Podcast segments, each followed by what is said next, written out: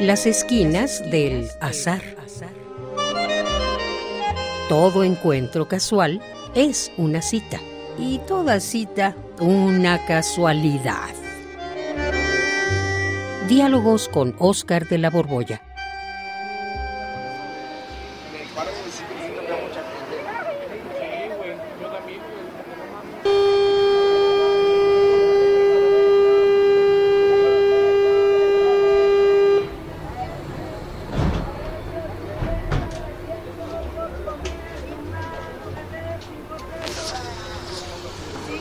Coincidencia!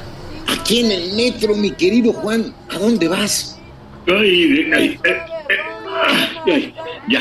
Hola, Oscar. Sí, qué coincidencia que la casualidad haya vuelto a reunirnos. Y aquí en estos, perdón, en estos apretujones del metro. ¿Y tú para dónde vas? Pues yo estoy igual que tú aquí, aguantando la multitud. Pues voy al Zócalo, a la feria del libro. ¿Tú a dónde vas?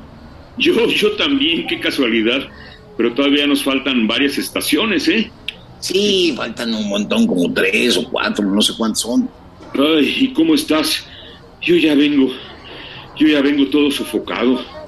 Estamos aquí contradiciendo la ley de la impenetrabilidad de los oídos. Sí, fíjate que aquí en el metro se pueden hacer experimentos de ese tipo, man. De ¿Qué, muchos- qué ser ni qué nada, es un laboratorio de, de compactación. Mira. Sí, mira, yo desde hace rato levanté las piernas. Y esta multitud me mantiene en vilo. Ajá. flotando. Estoy suspendido entre la gente. Ay, ay, me machurran. Ay, ahora que lo dices yo también. No estoy tocando el piso. Cuando el vagón se mueve, siento el mar de gente y contra mi voluntad me muevo, me mueven más bien de aquí para allá, de allá para acá y así. Ay, sí, así es el metro a las horas pico. Una forma de tener una experiencia de que el propio cuerpo no es de uno. Ah, ¿a poco ya no sientes tu cuerpo? Pues te digo que me siento fundido en esta multitud, pero sí, claro, siento mi cuerpo. No sentir el cuerpo es lo peor que le puede pasar a uno. Tú sabes que tenemos un sentido con el que sentimos nuestro cuerpo. ¿Un sentido? ¿Un sentido así como los cinco sentidos de la vista, el olfato, el tacto, el oído, el gusto? ¿Otro Sí, más? Ajá. sí, Juan, todos tenemos un sentido, bueno, tenemos varios, pero uno de ellos es el sentido para percibir nuestro propio cuerpo y se llama nada menos que propiocepción.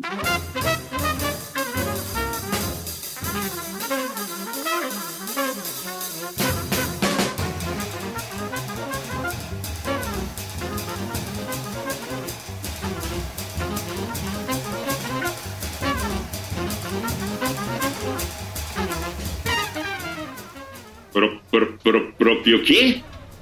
Propiocepción. Propiocepción. Ah, ¿A poco no has oído la palabra propio, propiocepción? no, ya ves, ni tú la Propiocepción, decir. ¿ya ves? no, nunca le había escuchado. ¿Y qué es eso de pro, qué? Pro, pro, pro- propiocepción. Propiocepción. Pues es el sentido por medio del cual te das cuenta de que tienes un cuerpo, dónde está, hacia dónde está orientado, si está quieto o está en movimiento. A ver, te hago una pregunta. ¿Te puedes tocar la nariz? Ay, claro que puedo. Eh, eh, ay, bueno, ahorita no, porque no logro subir la mano en esta masa de gente. Pero sin la gente, claro que puedo tocarme la nariz. Es más, no necesito ni siquiera verla. Puedo tocármela con los ojos cerrados. Le atino perfectamente.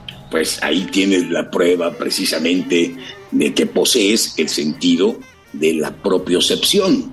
Ah, ¿Sabes dónde están tus orejas sin necesidad de ver dónde las tienes? Ah, pues sí, fíjate. Todo el mundo tiene ese sentido para saber de su cuerpo. Pero ¿a poco hay quienes pueden perder ese sentido de la propiocepción? Así como hay quienes pierden la vista o el oído. Pues fíjate que sí, Juan. Ah, Eh, son pocos los casos, pues, pero no sé si te acuerdas del psiquiatra este Oliver Sacks, que es Ajá. famosísimo, se murió hace unos pocos años. Tiene un libro muy conocido que es El hombre que confundió a su mujer con un sombrero. Y ahí cuenta el caso de una mujer llamada Cristina que pierde el sentido de la propiocepción. A ver, a ver, a ver, pero ¿qué dice Oliver Sacks que siente esa mujer? Pues precisamente que no siente su cuerpo. O sea, que experimenta estar dentro de un cuerpo muerto. Es una sensación rarísima. Y, hay muchos casos, ¿eh? Yo he visto en el internet un montón de, de videos en que hablan pues, de personas que por alguna razón han perdido este, este sentido y obviamente se quedan paralizadas, pues está roto el lazo neuronal que liga el cerebro con las diferentes partes del cuerpo y obviamente pues pierden el control sobre ellas.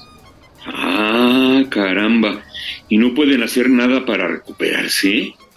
Pues sí, fíjate, el mismo Oliver Sacks cuenta pues más o menos cómo fue que Cristina se rehabilitó y, lo logró gracias a que se apoyaba en el sentido de la vista y concentrándose muchísimo en alguna parte de su cuerpo hasta conseguir moverla.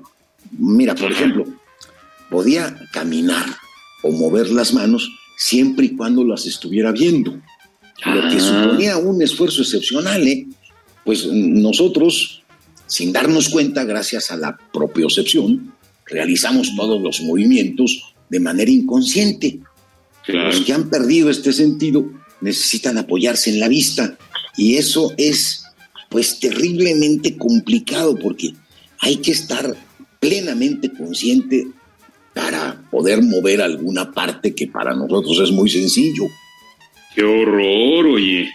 Me imagino que si se quedan a oscuras, pues ya perdieron todo el control. Eh, sí, lamentablemente te lo imaginas bien, Juan.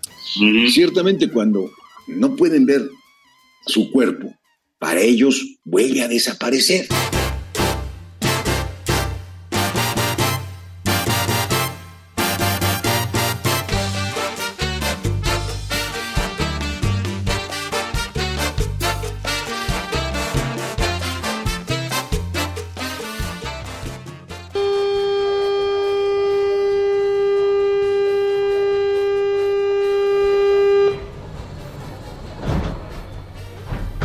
Es terrible.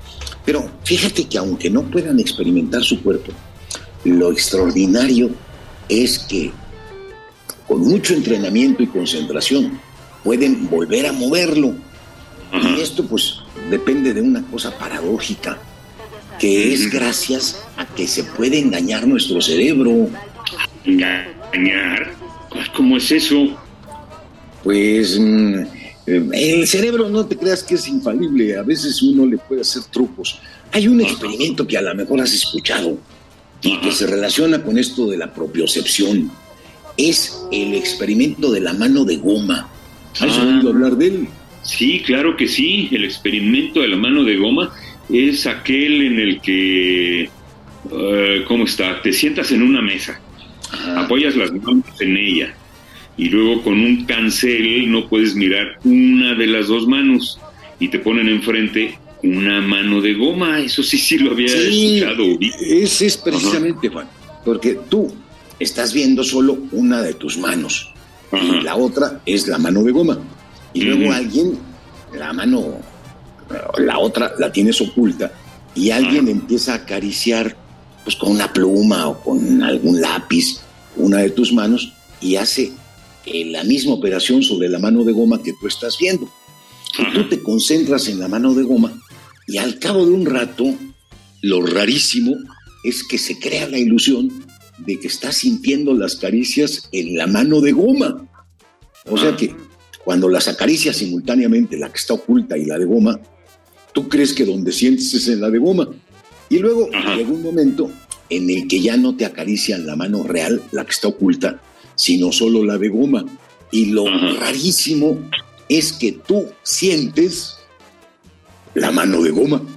Hasta que luego, fíjate que he visto algunos experimentos chistosísimos en los que le dan un martillazo a la mano de goma y la ah. gente pone una cara de, dolor y gritan y se avientan para atrás.